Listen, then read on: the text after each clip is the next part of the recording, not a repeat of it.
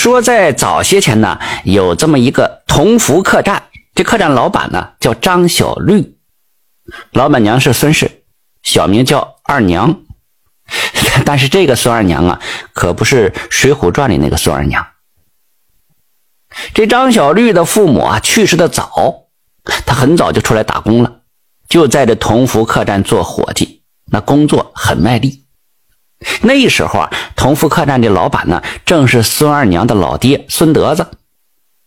这老孙头啊，长着一张凶神恶煞的脸，那一双小眼睛全是狡猾之色。同福客栈是建在清水河的旁边的，在客房里面就能看到河面的风景，这是名副其实的河景房。要相比城内的其他客栈呢，这同福客栈的生意并不好。但是这个孙德子花钱却总是大手大脚，他家中那古董字画也挺多的，又时常出入这青楼赌场。但是憨厚老实的张小绿呀，只知道闷头干活，也看不懂这老板是怎么搞钱的。他认为这孙德子就是个能人。这个孙二娘是幼年丧母，是孙德子唯一的后代。随着孙二娘是一天天长大，是越来越漂亮，越来越好看。不过呢，她却遗传了孙德子的很多缺点。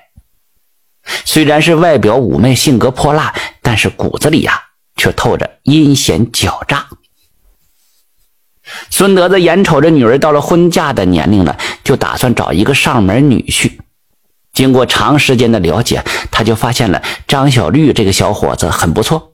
为人憨厚耿直，干活勤快，最关键的是有点笨，这让这孙德子很满意。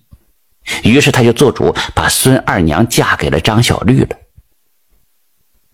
得知被招为上门女婿之后，那张小绿也是非常开心的。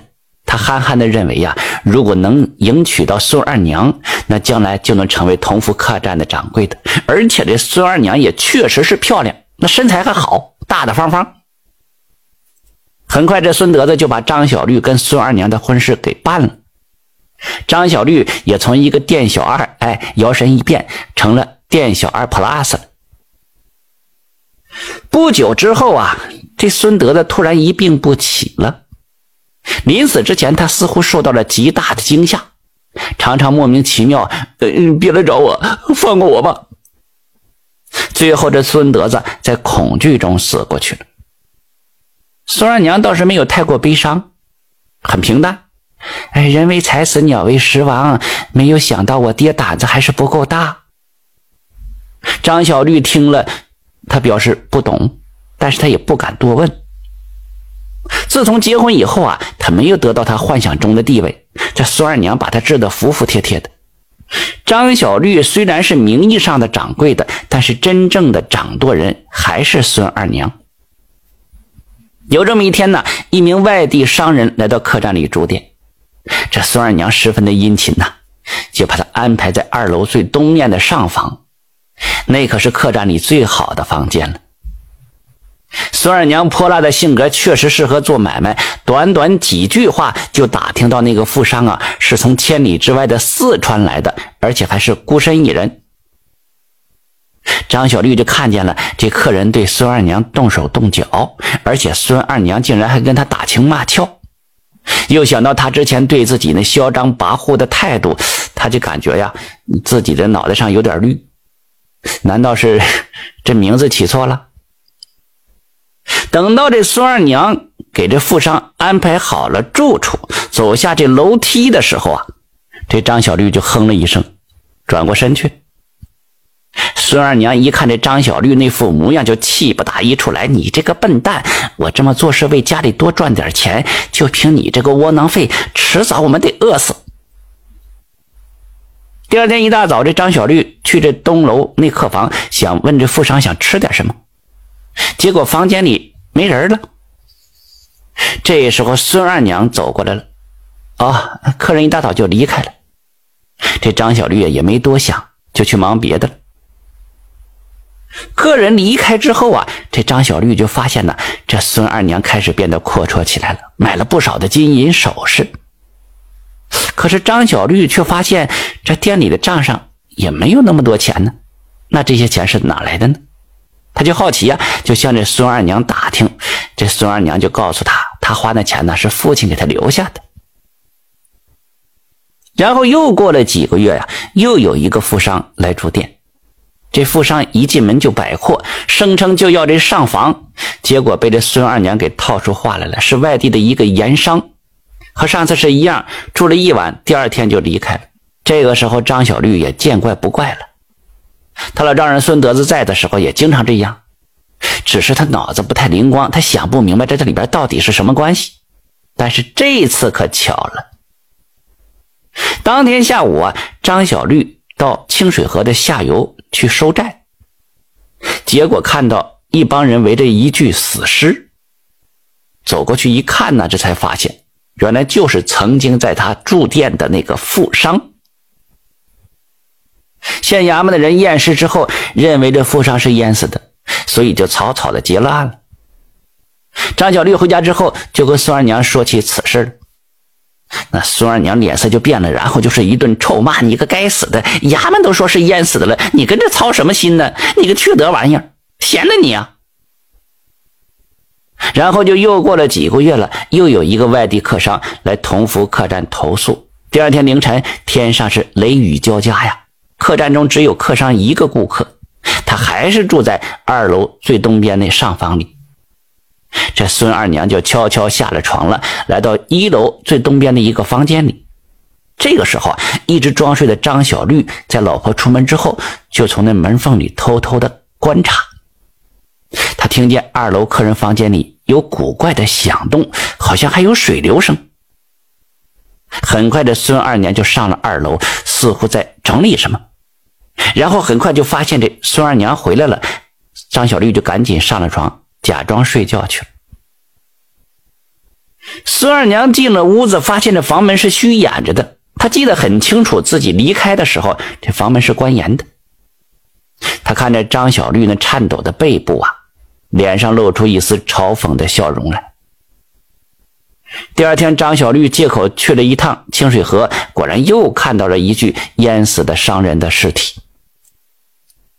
然后回去之后啊，对着孙二娘是不闻不问，而这孙二娘啊，对这张小绿是十分的殷勤。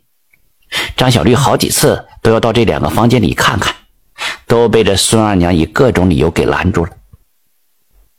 当天夜里，孙二娘摆了一桌丰盛的菜肴，拿出美酒，千娇百媚。不断的劝着张小绿喝酒，并且表示她从前的行为不检点，恳请丈夫宽恕。这张小绿啊是个铁憨憨，在妻子温柔的攻势下呀，就不生气了，竟然喝醉了。恍惚间，他听到这孙二娘说了：“夫君下辈子不要娶我为妻。”这第二天呢，张小绿的遗体在清水河下游被发现，显然就是淹死的。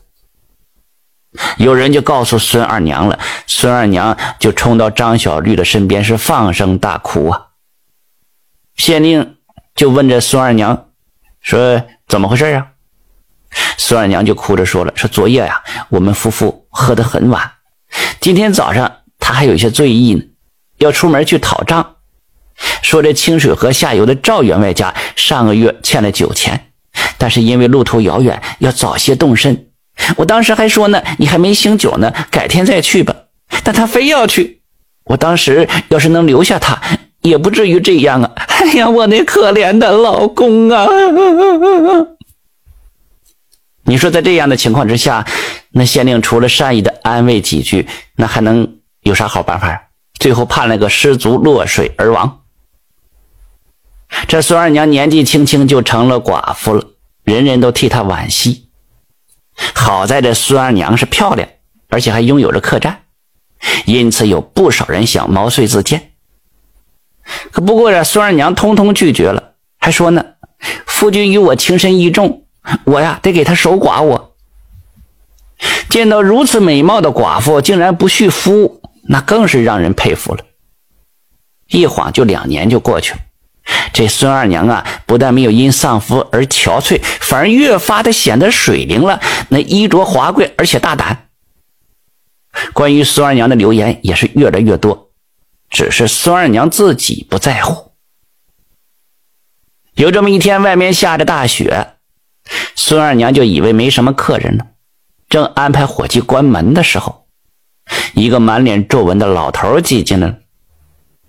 见这个老头衣着朴素，孙二娘也没看在眼里。那大爷，抱歉哈，客满了，关门。这老头也不废话，直接从口袋里摸出一袋子钱，摔在桌上，然后从里面掏出十两银子，丢到孙二娘的面前。今天客满了，啊，你是不是觉得老夫没钱呢？这孙二娘一见钱就笑了，挽着老头的手：“哎呀，老哥哥呀，你可不要跟我一个妇道人家计较嘛，刚才就是开个玩笑啦。”来来来，我亲自领您去房间，是我们店里最好的，包您满意。说着，孙二娘就把这老头领进二楼最东边的上房，又让人准备了开水。在闲聊中啊，孙二娘就知道了，这位老人呢是从西北来的，是个倒腾马匹的商人。孙二娘心中就想了，这以后真不能以貌取人了。这老东西身上带的银子真不少。光现金呢，现在起码就有五百两，还不算那银票。在凌晨的时候啊，孙二娘趁着夜深人静，蹑手蹑脚来到一楼最东边的房间，正是那老头的下边。走到床边，按了一下开关，床下顿时就出现了一个水池。这水池啊，正好就连着清水河。孙二娘望着那房顶，脸上是一脸的嘲讽啊。然后又按下了另一个机关，那房顶的楼面也缓缓的分开。当他正等着有人从上面摔下来的时候，那房门突然被一脚给踢开了。那老头就站在门口，冷冷的盯着他。这孙二娘就一声惊呼，扭头就要跑，哪知那个老头却是一个箭步上前，一脚将这孙二娘踢倒在地。这时候啊，外面几名衙役已经一拥而上，把这孙二娘就绑了起来。你们究竟是什么人？这孙二娘这时候也害怕了。马捕头对孙二娘说了：“叫声大爷，我就告诉你。原来这马捕头啊，是县衙里的一个捕快，他早就注意到这同福客栈了，暗中调查过，知道这家客栈呢是个黑店，但却找不到任何的证据。正巧他的师兄李捕头在别处当差。”李捕头正在查一位失踪商人的案子，顺着蛛丝马迹就找到了同福客栈，恰好与自己的师弟马捕头就相遇了。然后这李捕头假扮老者，故意漏财，好让这孙二娘动手。从入住客栈之后啊，这李捕头就发现床下的秘密。其实这个机关并不是多么隐蔽，之前很多人屡屡中计啊，是因为心里没有防备。每次这孙二娘按下这开关呢，客人就会从二楼掉进水池里，孙二娘就会把这开关关上，把这客人淹死之后，再将连接河流的那栅栏给打开，那尸体就会顺着水势流到清水河，有些都被鱼给吃掉了，有些就被发现了，但是因为没有外伤啊，基本上都会以为是淹死的。事实上，这孙德子在临终之前呢。曾经叮嘱过孙二娘，说这种事不能做的太多，你干几票大的，然后金盆洗手，和这张小绿一起好好的过日子。但是这孙二娘太过贪婪，基本上是来者不拒，最后还害死了发现真相的张小绿。最后怎么样了？那么多行不义必自毙，马捕头和李捕头合力揭露了事情的真相，孙二娘被斩首，所有的自从充公了。这人呐，不能取这黑心钱，你心黑了，绝对是没有好处的。厚德载福，这是永恒的真理啊！这孙德子和孙二娘两个人都是靠着谋财害命才能赚到这么多钱，但是最终这孙德子被吓死，孙二娘也身首异处。正所谓天作孽犹可为，自作孽不可活呀。